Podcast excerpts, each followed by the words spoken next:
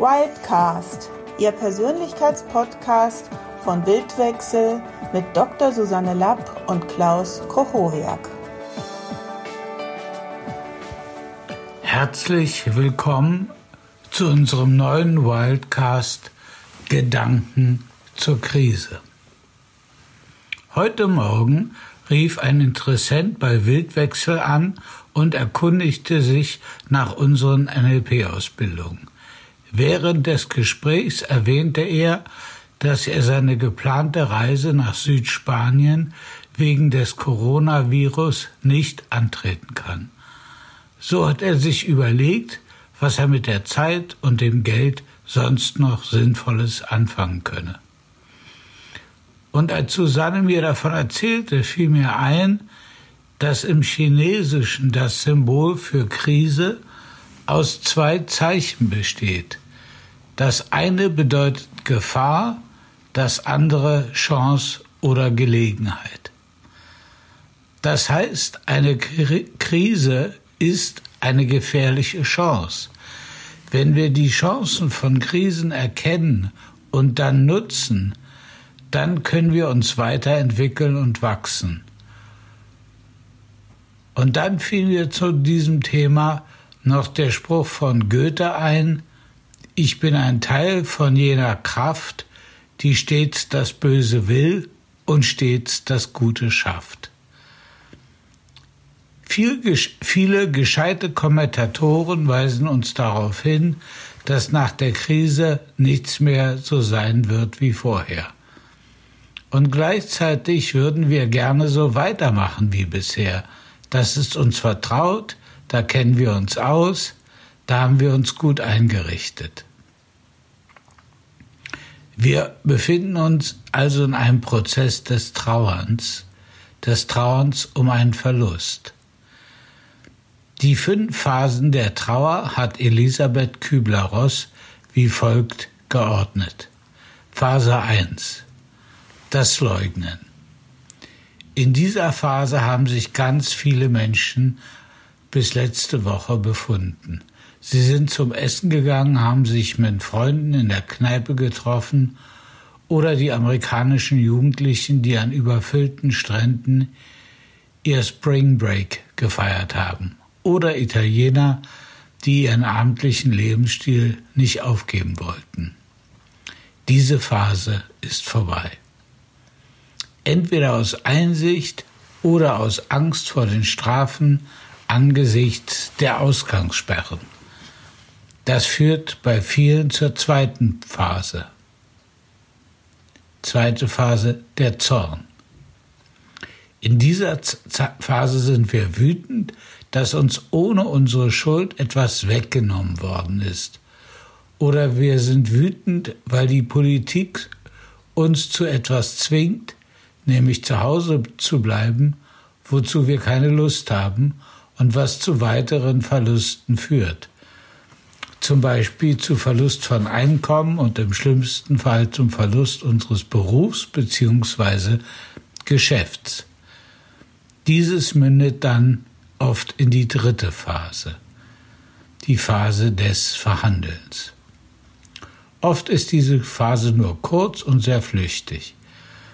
In dieser Phase versucht man auf kindliche Art das Unvermeidliche abzuwenden, wenn man eingesehen hat, dass das gar nichts bringt, dann kommt oft die Depression, Phase 4. Die erste Form der Depression erfolgt reaktiv. Diese bezieht sich auf bereits geschehene Verluste. In der zweiten Phase bezieht sich die Depression eher auf noch zu erwartende Verluste. Erst mit der nächsten Phase können wir den Chanceaspekt in der Krise erkennen. Phase 5, die Akzeptanz. Wir akzeptieren innerlich, dass es jetzt so ist, wie es ist, und können uns den neuen Möglichkeiten zuwenden. Wie der Interessent, der heute Morgen bei uns angerufen hat.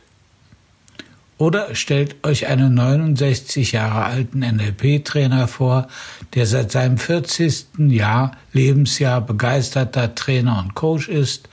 Für ihn eröffnet sich die Möglichkeit, Seminare und Coachings online durchzuführen. Das, dazu muss er sich allerdings in neue Programme wie Zoom einarbeiten und so aus seiner bisherigen Komfortzone rausgehen um dadurch neue spannende Erfahrungen machen zu können. Und so kann es vielen gehen. Sie können die erzwungene Auszeit nutzen, um die für sie vorhandenen Chancen angesichts der Gefahr zu erkennen und zu nutzen. Und vielleicht kann ein Vers von Friedrich Hölderlin aus seiner Hymne Patmos einen kleinen Hoffnungsschimmer bringen. Wo aber Gefahr ist, wächst das Rettende auch. Und was du jetzt machen kannst, du kannst dich an frühere Krisen erinnern, die du schon lange erfolgreich überwunden hast. Zum Beispiel, du bist von deiner großen Liebe verlassen worden und warst davon überzeugt, dass du so eine tolle Frau, respektive Mann, nie wieder kennenlernen wirst. Und nach einiger Zeit hast du dich dann doch wieder neu verliebt und irgendwann hattest du den Gedanken, die oder den hätte ich nie kennengelernt, wenn die vorherige Beziehung nicht gescheitert wäre. So erscheint im Nachhinein ein kaum erträglicher Verlust, der dich vielleicht sogar mit Selbstmordgedanken in Berührung gebracht hat, als ein Gewinn und als eine glückliche Wendung. Oder denk an eine Kündigung oder eine andere Form eines plötzlichen materiellen Verlustes. Und mach dir klar, welche Gedanken dir damals in der dunkelsten Phase durch den Kopf gingen und wie sich das angefühlt hat. Und dann mach dir bewusst, was war es, das die ganze Situation gedreht hat. Es kann ein glücklicher Zufall gewesen sein, Hilfe von unerwarteter Seite oder Aktivitäten, die du selbst initiiert hast. Und wie viele von solchen Krisen hast du schon erlebt? Viele waren wahrscheinlich ganz individuelle Krisen, aber die eine oder andere war vielleicht eingebettet in eine größere gesellschaftliche Krise, wie zum Beispiel das Platzen der Dotcom-Blase, die internationale Finanzkrise nach der Pleite von Lehman Brothers und frage dich, was habe ich damals gedacht und gefühlt und was hat mir geholfen, aus der Krise eine Chance zu machen? Wenn du dir darüber Klarheit verschafft hast, dann kannst du dich fragen, welche Generalisierung oder Glaubenssätze haben sich auf dem Hintergrund dieser Erfahrung gebildet?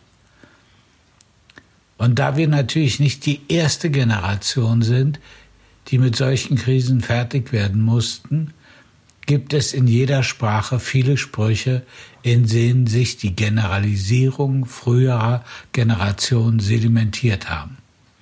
Und ich liste hier einige auf und du spürst, zu welchen du die größte Affinität verspürst. Der Mensch denkt und Gott lenkt. Freu dich nicht zu früh, das dicke Ende kommt hinterher. Den Seinen gibt's der Herr im Schlaf.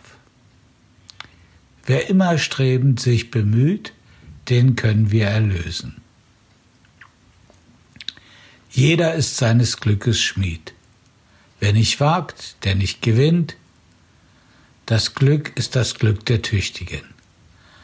Wer weiß, wofür es gut ist. In der Mitte der Nacht beginnt der neue Tag. Das Leben ist ein Jammertal. Kurz bevor die Sonne aufgeht, ist es am dunkelsten. Der Mensch wächst mit seinen Herausforderungen. So viel zu dieser kleinen Sprüchesammlung. Aber vielleicht findest du auch einen ganz eigenen Glaubenssatz, der dich entweder unterstützt oder dich tiefer in die Verzweiflung und Hoffnungslosigkeit treibt. Wenn letzteres der Fall ist, könntest du dich fragen, ob dieser Glaubenssatz auf dem Hintergrund deiner eigenen Erfahrung Sinn macht oder ob er eher auf dem Hintergrund der Lebenserfahrung deiner Vorfahren Sinn macht. Daraus folgt, dass du entweder an früheren Traumata oder an einer systemischen Verstrickung arbeiten solltest. Dazu könntest du bei Wildwechsel ein Coaching oder eine Familienaufstellung buchen. Und bis dahin verbleibe ich wie immer dein Klaus Kochowia.